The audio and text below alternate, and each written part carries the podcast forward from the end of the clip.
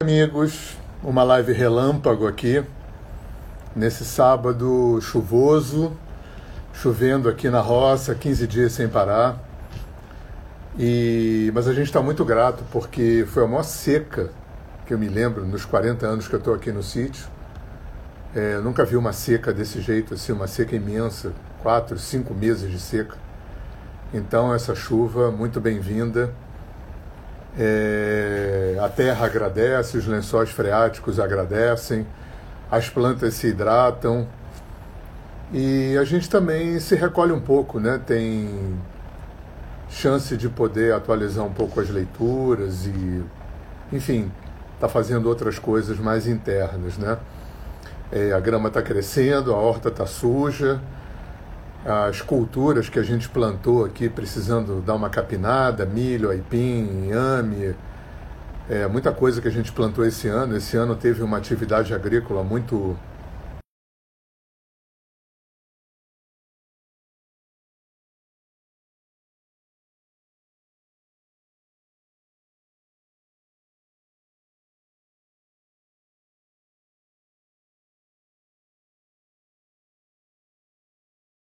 plantação, né? não é aquela chuva que dá aquele impacto erosivo na terra. Então a gente está feliz aqui é, com, com o céu mandando a água que não mandou nos últimos três meses. Mas eu não queria falar disso não.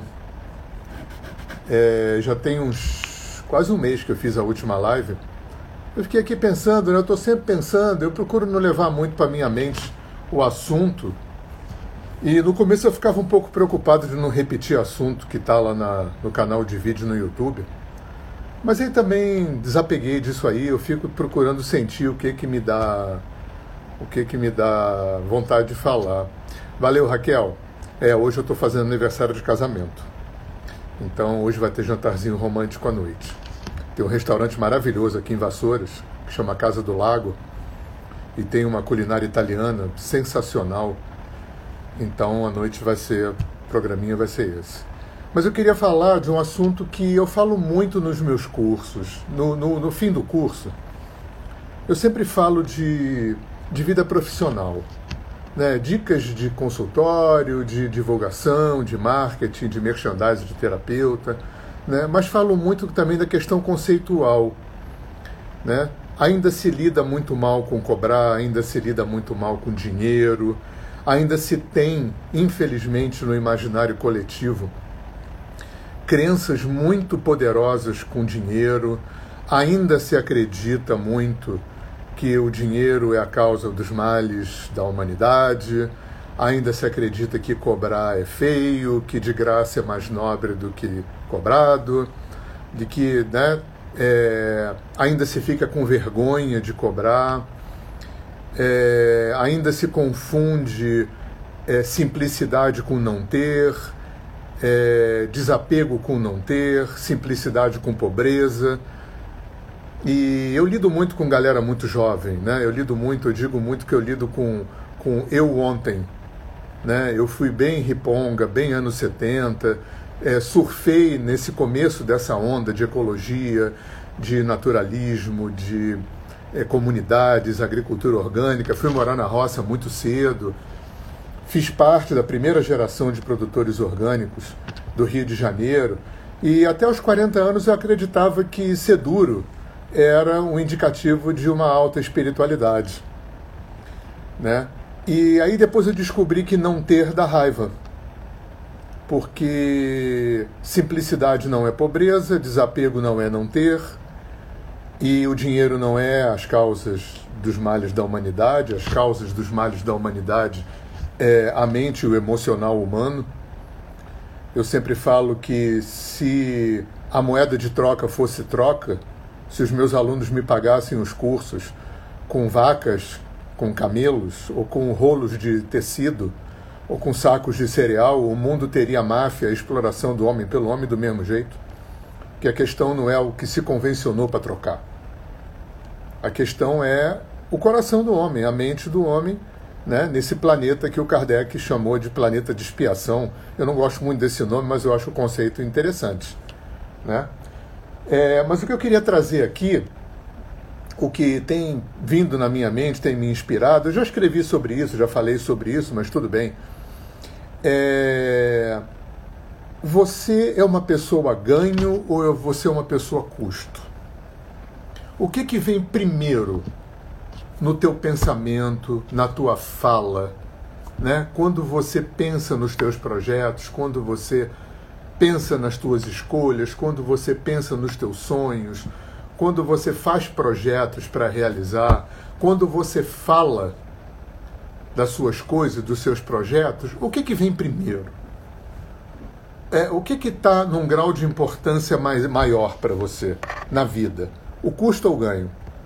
Eu queria convidar a gente a refletir isso, é, expandindo esse, esse conceito, é, não só para a órbita comercial, financeira e econômica da nossa vida. O meu pai falava uma coisa quando eu era bem jovem, que foi um, um dos norteadores da minha história, que depois eu retraduzi. Ele dizia assim: é, em vez de você achar que os momentos ruins da vida, que as fases difíceis são um preço muito caro para os momentos bons, para as fases boas, por que, que você não passa a achar que as fases boas e os momentos bons são uma compensação fantástica, imensa para os momentos difíceis, para as fases ruins. E isso norteou a minha vida. Isso muda tudo. Né? Esse, esse start conceitual muda tudo. E eu retraduzi isso para a vida econômica e financeira. Né? Em vez de você achar que o custo das coisas, da vida, das realizações, da, da obtenção dos bens, da, da, da do, do dinheiro gasto nos projetos, seja lá o que for, é um preço muito caro para o ganho, por que, que você não, acha, não passa a achar que o ganho é uma compensação gigante para o custo? Sabe por quê? Porque se você bota o custo na frente do ganho, tudo fica pesado. Tudo fica pesado, é, tudo tem uma tendência a ficar mais lento e mais demorado do que poderia ser. É, tem uma, um conceitozinho que a gente criou, Gabi e eu, né? porque é, é claro que a gente é, acaba, como terapeutas, professores e como pensadores, né? a gente acaba mapeando pessoas no nosso entorno. Né? A gente acaba criando tipagens. Né? Criar tipagens é uma coisa que a humanidade fez desde sempre. Né? Os doshas do Ayurveda, as tipagens do Jung, as tipagens do Hipócrates né? É, é, o Enneagrama. Então, é, o, o, o, ser humano tem, tem essa tendência para poder entender melhor, né? porque tem uma coisa no ser humano que é, que é muito interessante. Né? Ah, nós somos simultaneamente singulares, né? nós temos coisas que ninguém tem, né? a gente tem um rosto diferente do outro, impressões digitais diferentes, é, a gente tem muitas coisas que, que dão uma singularidade enorme para a gente. Mas se a gente for pensar bem, é, aonde nós somos comuns, aonde nós somos iguais em termos de coletivo, talvez seja muito maior do que a nossa singularidade. Né? Todo mundo teve pai e mãe, todo mundo é, tem um corpo, todo mundo é, é, é nasce é, cresce e morre, todo mundo tem emoções, tristeza, medo, raiva, angústia, todo mundo tem alegria, todo mundo tem sonhos, tesão, vontades, talento.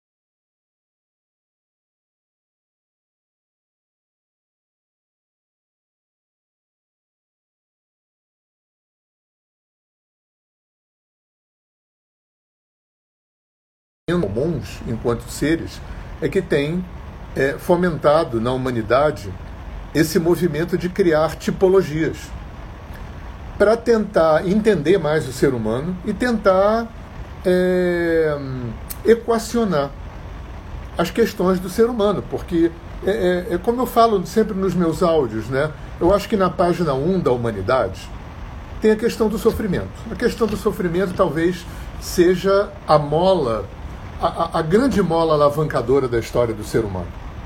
Porque a gente sofre para nascer. Nascer não é uma coisa confortável.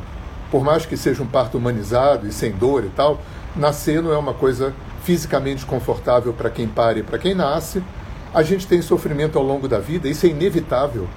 sofrimentos físicos, doenças, sofrimentos morais, é, é, é, financeiros, psicológicos. Morrer, em geral, implica em algum tipo, envelhecer e morrer implica?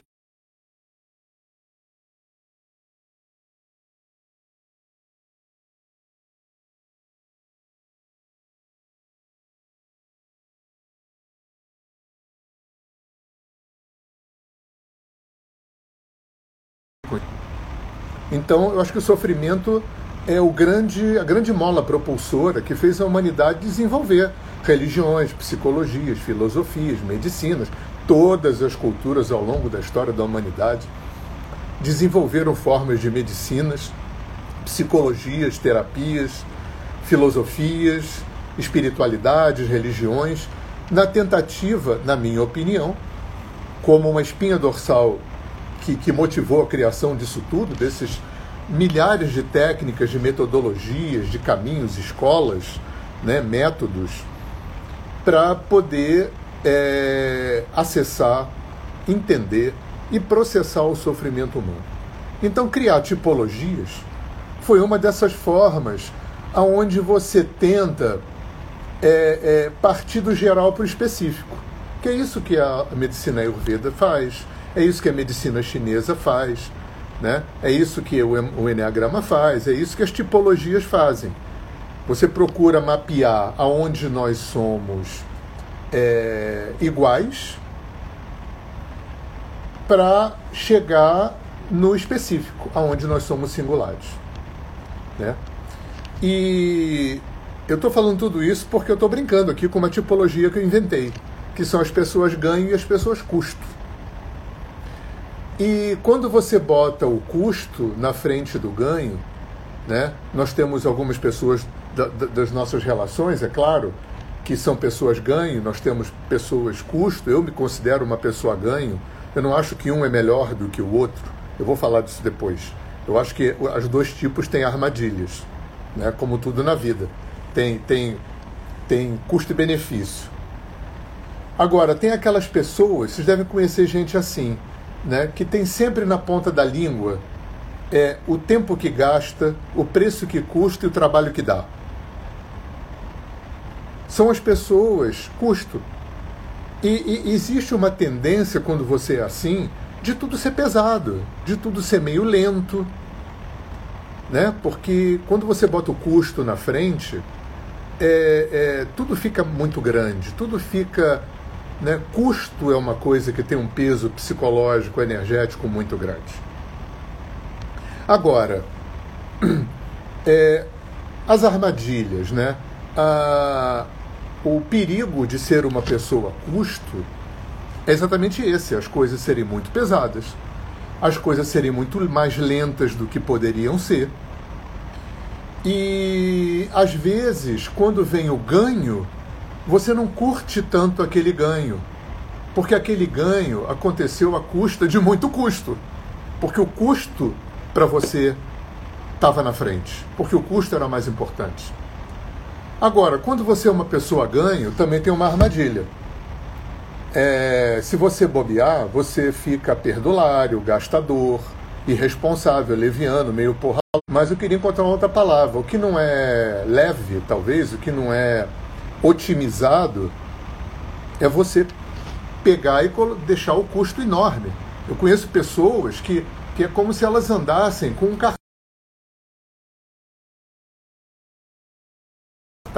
É, é, é, muito, é, muito, é muito engraçado. Tem pessoas que você vai conversar e a pessoa despeja em você. Né? Todo o trabalho que ela tem, tudo que ela comprou, todo o preço que custou, tudo que ela tem que fazer. Né? Você vai ficando achatado por aquele caminhão de custos, de, de peso, de coisa. São aquelas pessoas, o preço que custa, o tempo que gasta o trabalho que dá. Porque isso está na frente. Né? É, é como se fosse a bússola, o norte dessas pessoas. Né? Andar pela vida com um caminhão de custo na frente.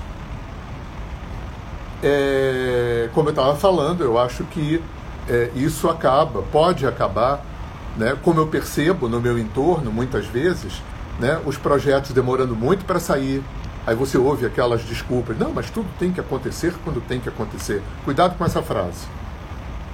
As coisas têm que acontecer quando tem que acontecer, ok, mas a gente não pode esquecer que tem é, dois parceiros nesse projeto de vida. Tem você e Deus, você e o imponderável, você e o universo. Né? É, é, essa coisa de, de é, o que tiver que ser, vai ser, em geral o pessoal custo gosta de falar isso. Né? O que tiver que ser, vai ser, o, é, vai acontecer quando tiver que acontecer, ok. Ok.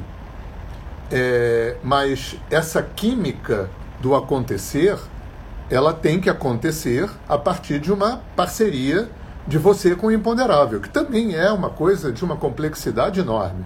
Né? É, é, uma das coisas que me ajudou a tentar entender isso e operacionalizar de alguma forma é a diferença do comando e do controle. Eu falo sempre isso, desculpa se eu estou me repetindo aqui para a galera que me ouve sempre.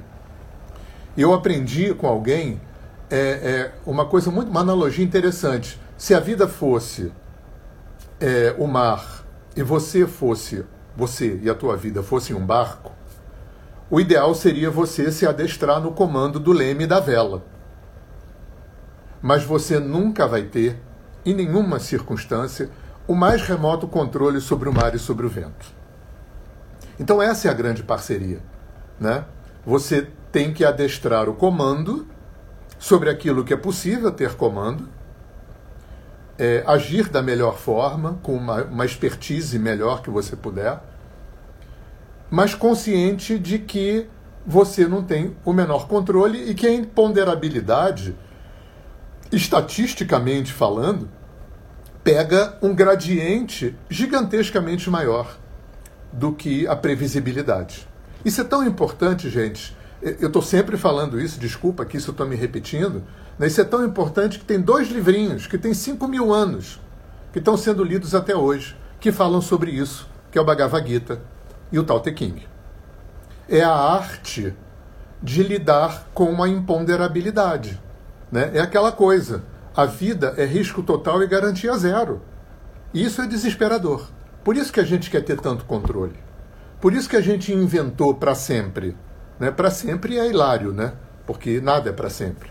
A única coisa que é para sempre é, é, é, é impermanência, porque nada é para sempre. Mas a gente se apega no para sempre porque é desesperador o fato de que a vida é risco total e garantia zero. É desesperador o fato de que viver é... Eu tinha um amigo que falava que viver é fazer tentativa e erro num voo cego. Olha só, viver é fazer tentativa e erro num voo cego. E isso é tão importante né? A imponderabilidade é tão gigantesca, a falta de controle que a gente tem sobre tudo é tão gigante, que tem esses dois livrinhos que tem 5 mil anos e a gente está lendo até hoje, para tentar destrinchar esse mistério de como lidar com a imponderabilidade. É, eu acho que tudo isso tem tudo a ver com essa coisa do ganho e do custo, né? Porque ah, tem uma outra analogia também que eu acho muito interessante é, que eu aprendi com um professor, que ele dizia que se a, a vida fosse uma empresa, se a tua vida fosse uma empresa, uma grande empresa, você tem um sócio, desde que você nasceu. Só que você tem só o primeiro grau, eu não sei como é que chama hoje mais. No meu tempo era primário, mas acho que é fundamental, né? Você só tem o fundamental e o teu sócio é pós-doutor. Você e Deus, vamos chamar assim né? ou você e o imponderável, você e o universo. Então você, nessa empresa, sua vida, você tem é, só o curso fundamental e o teu sócio tem pós-doutorado. E a gente tem que aprender a lidar com essa empresa, sua vida, minha vida, dentro dessa premissa de que eu só tenho comando sobre aquilo que diz respeito à esfera da onde eu estou preparado, que é ter só curso fundamental. O resto é uma imponderável do meu sócio, que tem pós-doutorado. Aí ele dizia um negócio muito interessante. Ele falava assim: sabe o que, que é a depressão? É quando você deixa de fazer a tua parte na sociedade e espera que o teu sócio faça a dele e a sua. Sabe o que é ansiedade? É quando você quer fazer a sua parte e a parte do seu sócio. Aham. Aí tinha a terceira coisa que todo mundo ria, né? Sabe o que é a raiva? É quando o sócio não fez o que você queria. Eu acho que essa parte talvez seja a mais contundente, né? Quando o sócio não fez o que você queria. Eu me lembro muito também de uma coisa que eu li em algum lugar que dizia que a gente tem direito de pedir para Deus o que a gente quiser.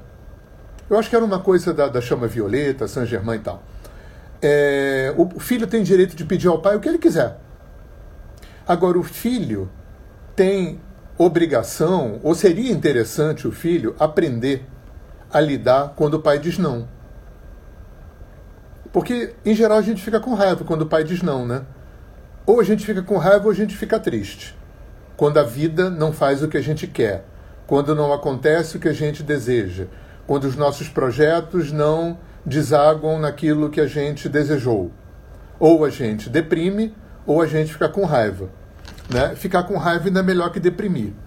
Porque a raiva, pelo menos, é uma energia que está circulando, né? e você, com um pouco de inteligência e terapia, você consegue reverter essa raiva e usar essa, né, esse fogo da raiva, esse pita, a teu favor. Né? A depressão é mais complicado, que é um cafa, né? junta água com terra, vira lama. Então, para sair de uma depressão, demanda mais. É, é, é mais complexo, geralmente. E aí, com, como lidar? Né? Como lidar quando o, o pai diz não? Quando lidar quando o pai não dá o que você quer? Né? É, é por isso que tem Bhagavad Gita e Tao Te King. Porque a gente está lidando com isso o tempo todo. Não só com os pais mesmo físicos, mas com a vida como de uma forma geral. Né? Quando eu não me dou, quando eu não consigo, não posso, não quero, não, não, não sei me dar aquilo que eu preciso, já começa por aí. Já começa por aí.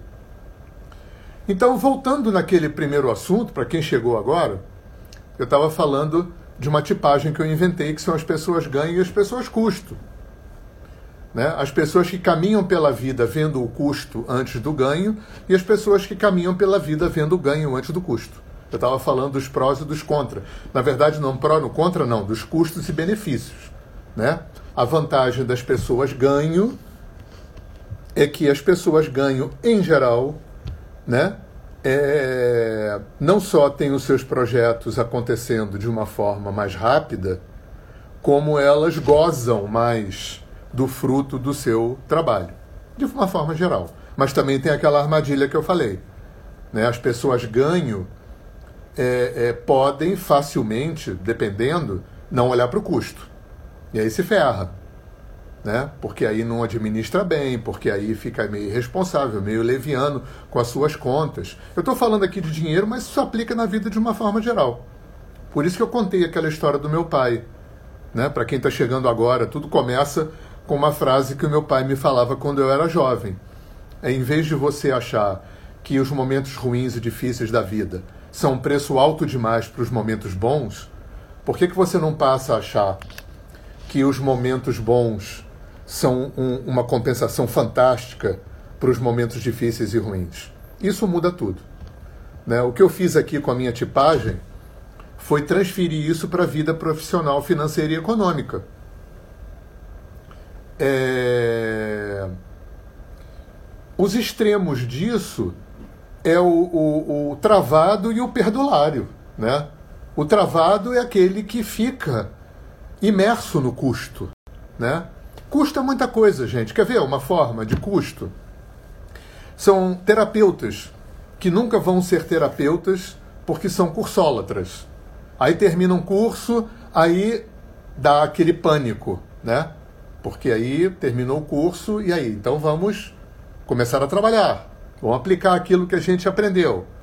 Mas como aí cada caso é um caso, né? Como eu sou inseguro, como eu tenho questões mal resolvidas, como eu tenho baixa autoestima, como eu tenho um alto valor baixo, aí o que, que eu faço? Faço outro curso. E faço outro curso. E faço outro curso, né? Essa é uma forma de ser custo. Né? Eu não entro no ganho. O outro extremo é o perdulário. Né? Um, um, extremo disso, no meu exemplo, seria uma pessoa que vai começar a trabalhar com terapia sem estar, é, talvez, é, é, é, é suficientemente preparado. Porque quer ganhar dinheiro, porque, né, de repente, não tem um, uma estrutura ética, uma estrutura é, correta nesse sentido e, e, e vai fazer a coisa meio porra loucamente. Eu acho que esse conceito se encaixa em muitos âmbitos da vida. Né? E a pergunta bacana para a gente se fazer é essa: né? eu sou uma pessoa ganho ou uma pessoa custo? Ou, dando uma, um, um, um caráter mais complexo, aonde eu sou ganho e aonde eu sou custo? Porque nós somos seres multidimensionais, nós somos muito complexos. Né? Nós somos muitos eus dentro da gente. É engraçado essa coisa cartesiana e mecanicista da nossa cultura, né, que força a gente a uma coerência. Né? Como você vai ser coerente? Né? Você é, é, é, não pode ser hipócrita. Isso é outra coisa. Né? Ser hipócrita é uma coisa que não é bacana. Agora, coerência é uma coisa muito complicada. Né? O que é coerência? Do momento em que nós somos tantos dentro da gente e, e tantos de nós são antagônicos, alguns são complementares, outros são antípodas instâncias paradoxais dentro da gente. Por isso que, que eu tinha um professor que dizia que a gente tem que trocar o ou pelo e. Eu sou feio e bonito, mentiroso e verdadeiro, bom e mal, é, certo e errado, é, simples e complexo. Eu carrego toda essa multiplicidade dentro de mim. Então tem partes de mim que são custo, tem partes de mim que são ganho. Porque eu sou um ser físico, eu sou um ser emocional, eu sou um ser social, eu sou um ser profissional, eu sou um ser familiar, eu sou um ser espiritual. Então, é, é mesmo dentro de cada compartimento desse, tem subcompartimentos. Dentro da minha vida profissional, eu posso ter atitudes diferentes, dependendo do setor, dependendo do, do perfil, dependendo da, da área de atuação, eu posso ter comportamentos diferentes. Né? Dentro da família, com, com pessoas diferentes, com um filho, eu posso ser de um jeito, com outro eu posso ser de outro, com a esposa eu posso ser de outro. E assim vai. Eu acho que o que eu quero trazer aqui é esse conceito. É, é, o que está na frente para você? O que, que é mais relevante? Né? O que, que vem primeiro na tua fala? O que, que vem primeiro no teu pensamento? Quando você se olha, quando você olha para a vida, quando você olha para os projetos, quando você olha para as realizações, para a expressão dos teus talentos, é o custo que isso vai acarretar? É a ameaça do ônus? É o medo do ônus? É o peso do ônus? Ou é o ganho? Ou é o prazer do ganho? Ou é a felicidade, o gozo da realização e do ganho? Então, é esse raciocínio, essa reflexão que eu estou querendo trazer hoje. Né? Para que a gente possa olhar para a gente com coragem e com humildade. Lembra? Esses dois critérios são importantes. Isso é muito Mahatma Gandhi. É, é a gente aprender a, a, a integrar a coragem com a humildade. E poder olhar para dentro e reconhecer, porque aonde eu sou travado e aonde eu sou leviano e porra louca. Né? E tentar ir harmonizando isso dentro da gente, para que a vida da gente expanda. Porque os dois extremos não expandem. Nem ser travado expande, nem ser perdulário, porra louca, leviano expande. Cada um vai te levar para um, um, um abismo diferente, para um, enfim, né, para um buraco diferente. E aí a gente vai trabalhar. Né? Aí cada um vai escolher o seu caminho de trabalhar, terapia, enfim, né? o, o mundo oferece uma quantidade enorme de, de caminhos, de técnicas, de métodos, para que a gente possa é, harmonizar, equilibrar isso dentro da gente. Né? Talvez o ideal seria um equilíbrio entre o custo e o ganho. Na, na minha opinião, né? mas aí é uma coisa minha, na minha opinião, com uma, uma certa predominância do ganho sobre o custo. Para mim, Para mim funcionaria melhor assim, né? Porque é, eu sou Vata Pitta no Ayurveda, eu sou Aquário com Virgem, então eu tenho um movimento. Para mim é fácil ter essa expansão, para mim é fácil dar salto, caminhar, andar. É, é, eu sou mu muito multitarefa, né? Então, para minha natureza, isso não é melhor nem pior, né? Então, o meu aprendizado sempre foi me enraizar, administrar, né? aprender a, a, a fazer planilha, aprender a. Eu, eu, tive um grande aprendizado de, de é, organizar minha vida financeira. Eu nunca fui perdulário, gastador, mas é, nunca foi. Foi uma coisa sempre meio solta. Então, o, o meu ascendente virgem, minha lua em Capricórnio, né, me ajudam muito é, em enraizar. Né? Então, para mim, a configuração bacana, que funciona, é um equilíbrio de ganho e custo com uma predominância do ganho sobre o custo. Isso é o que funciona para mim. É, ter sempre o ganho na minha frente, mas é, com o pé no chão. Eu acho que isso é bacana, mas é para mim. Né? Então, gente, é, fica aí essa reflexão para vocês e um bom fim de semana, um bom domingo. E hoje eu vou curtir aqui o meu aniversário de casamento. A Gabi está trabalhando, vai trabalhar hoje até o fim da tarde, ela está na pós-graduação. E em algum momento aí eu estou de novo com vocês. Né? Eu vou colocar esse, essa live no, no meu canal de vídeo, lá no YouTube. E tamo aí. Né? Quem quiser é, não sei, a maioria das pessoas sabem que eu estou é, disponibilizando meus e-books gratuitamente, meus dois e-books, o alinhamento energético sobre essa terapia que eu trabalho, e um e-book que chama Um Outro Olhar sobre a Vida, que é uma coletânea de textos que eu venho fazendo desde 2003. É, sobre tudo isso, visão sistêmica, sincronicidade, ressonância, espiritualidade, terapias, Oriente, Ocidente, física quântica, é, é, é, transpessoalidade, todo essa, essa, esse tema todo. Né? Quem quiser receber esse, esses dois e-books de graça, me manda um e-mail, me manda um WhatsApp. Meu e-mail e WhatsApp estão no meu site. Meu site você encontra no Google. Se você botar Hernani Fornário no Google, você encontra toda a minha vida ali. Meus canais, eu tenho três ou quatro canais de vídeo. É, a minha música toda está no, no YouTube, está no Spotify, está no Deezer. É, eu tenho um blog no Medium. E aí você encontra todos os meus canais de comunicação e manda um e-mail para mim ou um WhatsApp que eu te mando gratuitamente os meus dois e-books. Tá bom? Um bom domingo para você, para vocês, tá? E que Papai do Céu continue mandando essa chuvinha boa aqui né? Domingo bom para pipoca, para vídeo, tá bom? Um abraço aí para todo mundo. Tudo de bom.